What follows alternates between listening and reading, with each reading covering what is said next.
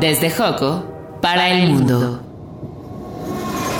La Cineteca Nacional, en colaboración con el Instituto Mexicano de la Radio, presenta Viajeros del celuloide. De la imagen a tus oídos. Con Lore Cid, Jules Durán y Fernando Belmont. Reactor 105.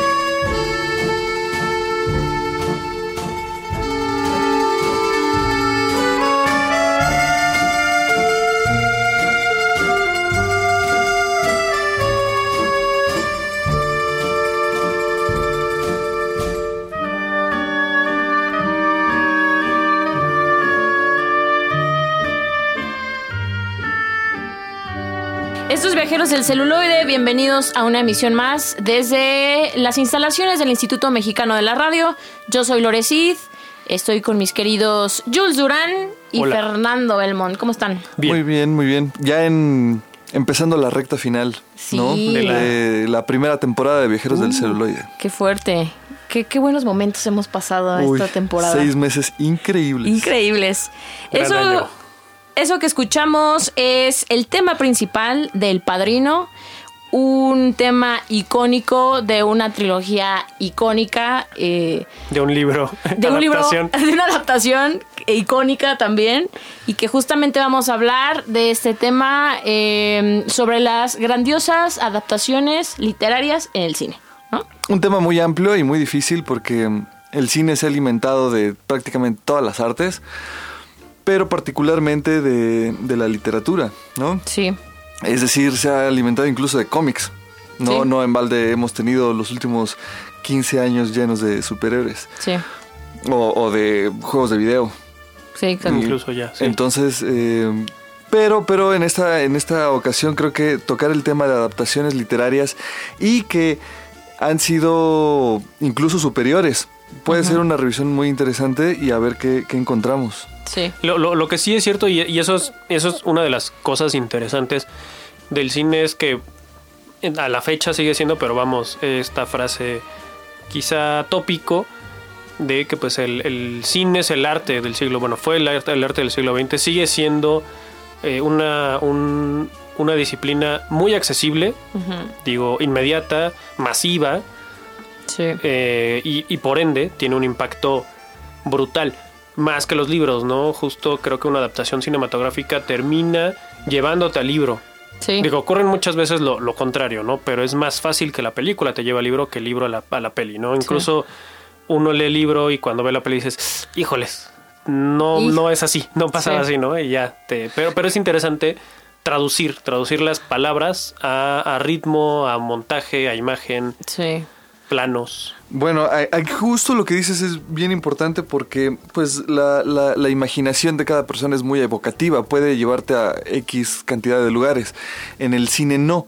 O sea, el director tiene que tomar la decisión de mostrarte una figura mm, especial, ¿no? O sea, enfrente con una música, con un diálogo. Y yo creo que entonces es el chiste de una adaptación, hacer una obra original hasta cierto punto. Creo que alguna vez lo mencionó Tarantino, se trata de saber robar. ¿no? O sea, en el, en, el, mejor de los sentidos. Sí. O sea, de que tienes tus elementos y de ahí tú empiezas a generar una obra propia. Sí. Pues yo creo que, o sea, la relación de la literatura con el cine es muy extensa y la semejanza que existe en ambas con la narración, pues es algo que ha permitido que la literatura se pase al cine y que justamente vamos a platicar de eh, muchos ejemplos que, que, hemos tenido. Yo creo que ahorita que Jules mencionó de la historia del cine, podemos mencionar rápidamente. El, creo que un ejemplo del inicio es eh, con, lo, con Méliès, con el viaje a la luna, que pues con Julio Verne, ¿no? Y estamos hablando de 1902, ¿no? Entonces, esta relación literatura-cine, pues es desde de los inicios, ¿no? del séptimo arte y que pues vamos a platicar y ahondar sobre, sobre este tema el programa de hoy. Escríbanos arroba Cineteca México, arroba Imeroy o arroba Reactor 105. Recuerden utilizar el hashtag Viajeros del Celuloide. Pasamos a una canción y regresamos. This is the end, beautiful friend. This is the end. my only friend, the end Avoiding love clouds the end. of everything that stands the end. No safe.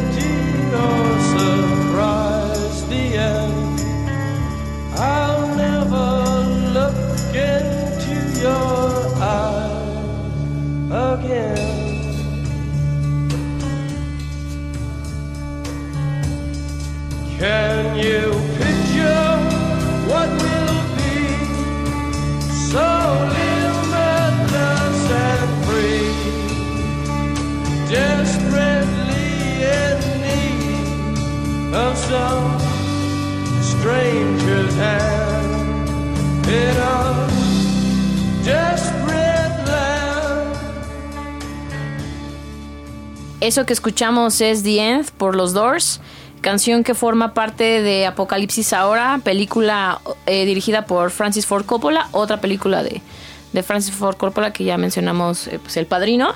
Y, bueno, estamos hablando de las eh, mejores adaptaciones literarias en el cine. Un, gran director, ¿no? Que, supo llevar... Atascado aparte. Sí, supo llevar esta, esta, esta película que está basada en un, en un libro que se llama El corazón de las tinieblas bueno, esta es, un, esta es una novela muy interesante que habla sobre el colonialismo, el choque de culturas, racismo, en fin, y la violencia que, que, se da cuando se invade un territorio extranjero. En este caso, la novela está basada en, en una visita que, bueno, no es una visita, es la conquista en el Congo, ¿no? Por parte de, de Bélgica, ¿no? Pero la película lo lleva a Vietnam. Entonces ahí es donde hablamos de obras originales y, cómo combina ¿no? Eh, una crítica al imperialismo yanqui, ¿no? ¿Qué otra, ¿Qué otra iba a ser? Entonces, bueno, no sé, ¿qué les parece a ustedes? Sí, yo creo que es de las películas, aparte la duración este, de tres horas y te adentra tanto en la historia. Esta escena justamente de la donde suena de The End de The Doors que también es es este bien impactante no es la escena de los helicópteros donde empiezan a rafaguear ¿No es esa? No, no, ah, no ahí, es las Valquirias. La, cabalgata de las Valquirias. Y ah, cuando suena The End, casi al, bueno, digamos en el último acto de ah, Apocalipsis ahora, es todo este viaje, eh, este monólogo de, de, de Marlon Brando, eh, que justo se me hace interesante cómo traduce, justo lo que decíamos, ¿no? Cómo traducir la emoción que te da el libro, ¿no? El estado de ánimo que, te produce el libro con imágenes, ¿no? Que, que, justo no, no, quizá no tiene nada que ver, digo, por ejemplo, en el libro evidentemente nunca se describe eh, esta fiesta, eh, no sé cómo decirle, como festival ahí medio pagano, ¿se acuerdan esta escena? Siempre lo mencionamos, ¿no? Cuando matan a la res. Ah, ya, sí, sí. Eh, digo, entre lo hippie, entre, entre lo tradicional, entre... Hasta surrealista. Sí, ¿no? que, que justo, evidentemente esto para nada aparece en el corazón de las tinieblas. Conrad obviamente no está hablando de Vietnam, no está hablando de esto, sino, pero eh, eh, Coppola pues así lo traduce, así traduce las emociones del libro a su propia visión como director, como también lo hace en El Padrino, ¿no? En, la parte 1 y en la parte 2, que, que, justo traduce el libro de, de Mario Puzo eh, pues lo mismo, ¿no? Intentar traducir la historia de esta familia y las más que las acciones que lleva esta familia, más bien sus emociones, ¿no? Creo que creo que por ahí va, eh, porque también pienso, este, para para irnos de, de Estados Unidos a, Italia, pienso en, en, el Blow Up de, de Antonioni, de Antonioni, este, Michelangelo. Que, que, intenta también, intentar, no está tan logrado, eso no hace mal a la película, pero no está tan logrado, la, la, la en Las babas del diablo de Cortázar. Que incluso Cortázar, Cortázar dice, bueno, pues es que esta es tu película, ¿no? Como que yo ya no veo mi cuento, ¿no? Ya no, ya no, ya no me veo ahí. Pero pues chido, ¿no? O sea, lo hiciste bien, todo, todo cool, cuates, compis. pero justo, ¿no? Eh, cómo, cómo, se apropia precisamente Antonioni de, de, una historia muy sencilla, muy, muy de thriller incluso y él la, lleva para otro lado, ¿no? Es más interesante eso. Y algo también que, que, creo que vale la pena comentar, o sea, en el caso del padrino, la, em, la construcción de los personajes, ¿no? El hecho de que se decida el cast de esa forma, es decir, eh, los Corleone, el, el, personaje de Vito Corleone eh, por Marlon Brando, ¿no? Es así identificable totalmente y creo que eso también es parte de hacer una buena adaptación que se lleve al cine, que lo comentábamos afuera, fuera del aire un poco. Eh, esa, ese tipo de, mm, de, decisiones, de, bueno, obviamente del director y de toda la producción, el elegir un buen cast es también súper importante. ¿No? Para que la adaptación sea grandiosa, sea aceptable, ¿no? Para los lectores del, del libro. Digo, yo sé que muchas veces en el, cuando lees el libro tú te imaginas ciertos personajes, tú les pones la cara, ya que lo ves, pues obviamente cambia, pero creo que en este caso del padrino fue súper bien logrado y que es de esos personajes que los identificas por completo. Fíjate que ahí dices algo bien interesante, fue bien logrado porque también el, director, pese a los límites que tenía de tiempo, porque es un metraje, eh, intenta ser muy fiel a la obra. O sea, por supuesto tiene que cortar un montón de cosas y de escenas y y, digamos, historias secundarias, pero al final es la historia del libro. Sí. Hay otras ocasiones en donde no sucede así. Por ejemplo, eh, Arthur C. Clarke alguna vez escribió un libro que posteriormente llegó a manos de, Stanley Kubrick y entonces hizo esta gran película 2001, Dice en el espacio, en donde él transformó por completo. Sin embargo, aquí el, el detalle es que casi casi esta peli este libro se hizo para que se hiciera la película. Sí. Es más, salió después. Se publicó después. Y entonces tenemos aquí una obra de ciencia ficción en donde gracias al genio de, Kubrick pues se transformó en otra cosa. Sí. Que hasta la fecha mucha gente y me incluyo, hay cosas que todavía no se, no se entienden, no entendemos. ¿no? Eh, pero el punto es que sí va construyendo otra historia sí. totalmente distinta. Que eso también es bien común y digo, es, es este hasta cierto punto aceptable, es entendible, pero siento que las personas somos muy celosas, ¿no? O sea, leímos, leemos un libro y como nosotros lo interpretamos mentalmente o en nuestra imaginación, nos quedamos con esas ideas. Cuando vamos al cine y nos cambian detalles, nos cambian este personajes o, o o se omiten, ¿no? Que también eso pasa mucho y la gente dice, bueno, pero pues, ¿qué, onda con eso? Bueno, también hay que tener en cuenta la creatividad del director y que es una interpretación de los realizadores, ¿no? En el, caso del, del guionista o del director. Sí, en cine tú decides, decides qué color, qué textura, qué, qué música acompaña, ¿no? que evidentemente quizá incluso no están para nada en el libro. Pienso, voy a decir algo eh, eh, controversial. A mí me gusta mucho no nos la adaptación. A crear problemas, Julio. No, no, esa clase de controversia. No, a mí me gusta mucho la adaptación de eso, de Stephen King, la, la, la, miniserie de los 90 yo soy muy fan del libro. Digo, no es un librazo, no es, no es una cosa ahí. Digo, no es, no es Víctor Hugo, pues. Pero me parece que es muy emotiva. Es un libro muy emotivo. ¿Cuántas páginas son? Porque está enorme, ¿no? Sí, está. miles, dos mil o algo así, miles, miles, miles, literal, miles. Este, pero justo la, la, versión de tele, a mí no me encantó la, la reciente, pero la versión de tele, justo logró reapropiarse la historia sin tener que irse a la parte cosmogónica, sin tener que irse a la parte mágica, como que quitó esas cosas y la y logró este que, todo lo demás fuera sólido. y, que, la veas y digo, digo, digo, sí, la película incluso es. Los actores son acartonados y lo que quieras, pero la, el guion, a mí el guion me parece, ya habiendo leído el libro, me parece genial. O sea, sí es una muy buena adaptación. Escríbanos en Reactor 105 en, en Twitter, arroba Imeroy, arroba Cineteca México. Utilicen el hashtag Viajeros del Celuloide. Díganos cuáles son eh, las grandes eh, adaptaciones en el cine que, que les parecen geniales. Y seguimos, vamos a escuchar una canción para ir entrando en las adaptaciones mexicanas. Perfume de gardenias tiene tu boca,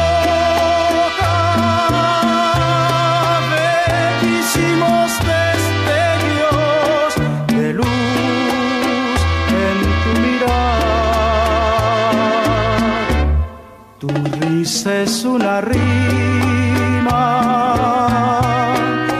de alegres notas.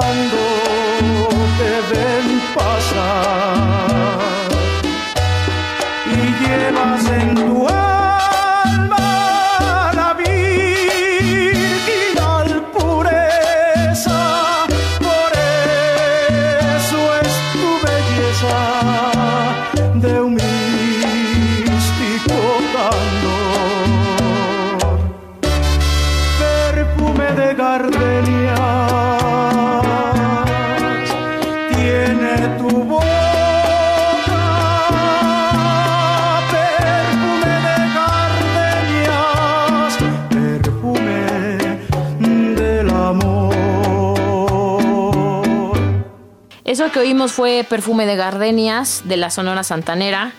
eh, canción que suena mientras la japonesita y el Pancho están danzando, ¿no? Ahí Sí. antes de que se desate eh, el conflicto con la Manuela, ¿no? Está, estamos hablando de El lugar sin límites de Arturo Ripstein de 1978, que está basada en una obra del chileno José Donoso. Y pues bueno, con esto vamos entrando a las adaptaciones mexicanas, ¿no? Sí, que en este caso yo creo que Arturo Ripstein tiene el toque para hacer transformaciones mágicas, ¿no? Porque sí, sí tiene un par de películas en el cine mexicano que, que destacan, ¿no? Sí. Brillan, la verdad. Sí. Bueno, por un lado esto, ¿no? Esta película que, que lo mismo es como muy polémica, que, que se trataba de, de, eh, tirar, bueno, no tirar, pero señalar tabús, no tabúes, de, de nuestra sociedad. Pero a la también, fecha, ¿no? De Sí, ajá, todavía. sí, de hecho, sí, a la fecha en pleno siglo XXI siguen siendo tabúes. Pero también tiene el tino para hacer con su mismo ojo, hacer otra cosa como una adaptación de, del Gallo de Oro en El Imperio de la Fortuna, ¿no? Por ejemplo. Ya, ya en los 80, más cercano al cine, digo, es- esto entre comillas, ¿no? Más cercano al cine ranchero, pero muy a su manera, ¿no? Que quien no lo sepa, El Gallo de Oro es un, es un guion, en realidad es un guion de, de Juan Rulfo y que se adaptó un par de ocasiones y, y- y la primera también es, es una maravilla que la dirigió Roberto Gabaldón, que por cierto muchos eh, no saben cuál es mejor. Yo digo que El Imperio de la Fortuna me parece Sí, yo también. una obra mucho más Más interesante. ácida, ¿no? Sí. Más, Sí. sí, sí, sí, sí. Digo que no, no va a olvidar. eh, ay, olvidé el personaje de, de la chica cuando acaba cantando al final de la película. Bueno, no importa, pero el chiste es que es una gran, gran adaptación. Y otra, eh, por ejemplo, tenemos otros ejemplos. Mariana Mariana, ¿no? De Alberto Isaac, que está basada en la novela corta de José Emilio Pacheco, Las batallas en el desierto. Que, bueno, como un datito ahí curioso, es que en realidad esta, esta novela corta salió primero en Uno más Uno, en un periódico. Y al año siguiente ya una editorial la sacó como un libro. Y siete años después se hizo la, la película que, que está este pues ambientada en esta época posguerra, ¿no? De la Segunda Guerra Mundial aquí en la Ciudad de México, en la, en la colonia Roma. Estas familias eh, de clase media, ¿no? Que creo que ahí lo, lo curioso y lo que me, me- lo que siempre me, bueno, lo que me llama la atención tanto del libro como del, de la película es cómo ponen eh, lo de el avance tecnológico, como lo de la eh, aspiradora, que la mamá no sabe cómo usarla, ¿no? O lo de la salsa ketchup, ¿no? Que también es como de los elementos. Son esos elementos así que parecen detalles, pero que tanto al leer el libro como al ver la película eh, eh, salta, ¿no? O sea, te pare- parecen curiosos. Que es, aquí, aquí en este caso yo sí creo que, que, eh, la película no le hace justicia a la novela.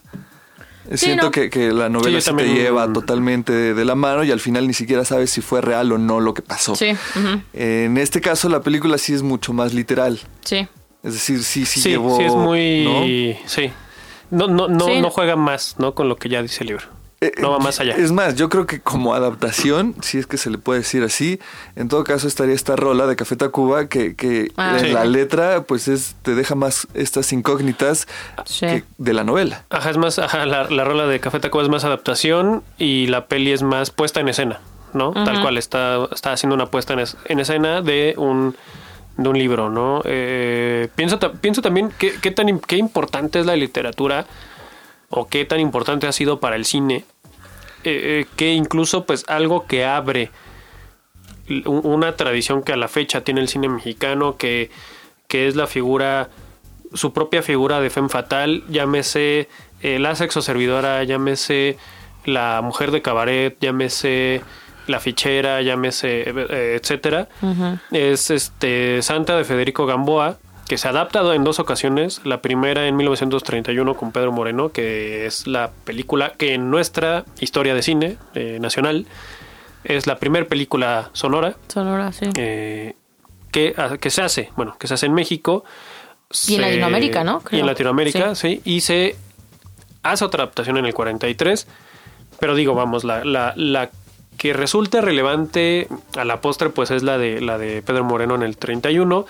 Justo por esto que digo, digo, no solo por ser la película sonora, la primera que se hace, sino porque justo de alguna manera inaugura este personaje que no ha desaparecido en el cine nacional y que es muy, muy, muy importante. O sea, que sí es, eh, si, si pasáramos lista a los íconos de, de nuestro cine, de nuestra memoria audiovisual, pues está esta, esta femme fatal eh, muy urbana, muy de calle, muy de vida cotidiana, ¿no? Entonces, este, digo, me parece importante que quien lo desata, quien lo dispara, es una novela, ¿no? De, Sí. de inicios del siglo XX, por cierto.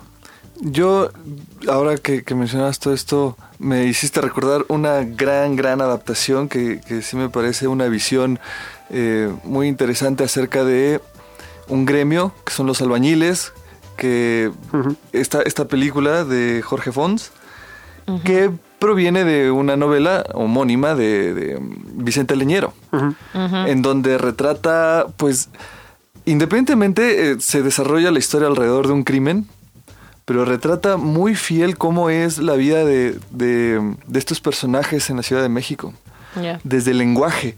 Y eso es bien interesante, o sea, porque se distingue que estás en la Ciudad de México. Ya. ¿No? Entonces, llevarlo a este grado es como, como estar escuchando una canción de Chava Flores. Ujú. Sí, sí, ¿no? sí. Sí. Muy particular, muy puntual y además con, con estos dejos machistas de, de la época, ¿no? Que está ambientada en- más o menos en los 70s. Ya. Entonces, ojalá la puedan ver. eh, eh, pues ahí el- el- la estrella es López Tarso, como en tantas películas.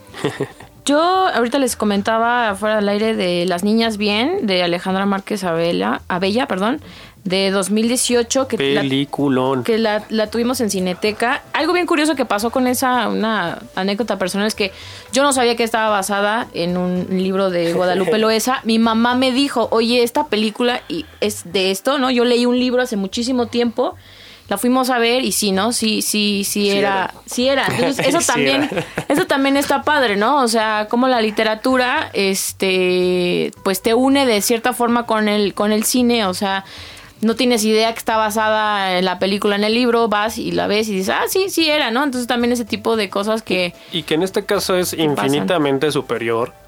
sí, el ojo de, de- de Alejandra Márquez Abella, que justo eh, eh, la, entrevistábamos acá en Cineteca cuando, cuando pasó por acá, y, ella decía, no, pues claro, lo que, lo que vamos a representar de este lado es eh, en este mundo, en estos círculos de poder, quién tiene menos poder, ¿no? ¿Quién está más, dón- dónde se encuentran ciertas vejaciones, ciertas violencias? Entonces, sí, me parece un, un retrato histórico de los 80 muy, muy fuerte, Sí. muy importante y digo, fotografiado también espectacular, ¿eh? De verdad. Ahí aparte sale Ilse Salas, que a mí me encanta cómo actúa, entonces Sí, es Sí, una muy, gran película. muy, muy buena Tiene, digo, tiene un gran, gran cast. Sí, de hecho. sí, sí. Pues hemos llegado al final de Viajeros del Celuloide. Muchas gracias por sintonizarnos. Gracias, Jules. De nada, nos vemos. Gracias, Fer. Hasta luego, Lore. Eh, nos despedimos con eh, Blow Up de los Yardbirds con Stroll On. Y muchas gracias a Gaby Álvarez en la producción y a Sergio Vargas. Nos oímos a la próxima. Chao.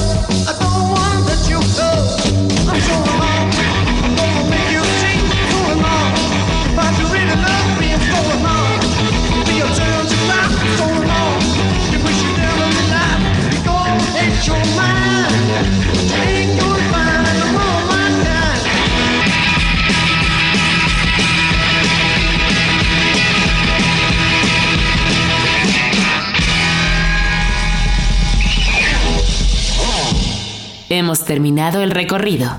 De la imagen a tus oídos. Viajeros del celuloide. Un programa de la Cineteca Nacional en colaboración con el Instituto Mexicano de la Radio. Con Lore Jules Durán y Fernando Belmont. Reactor 105.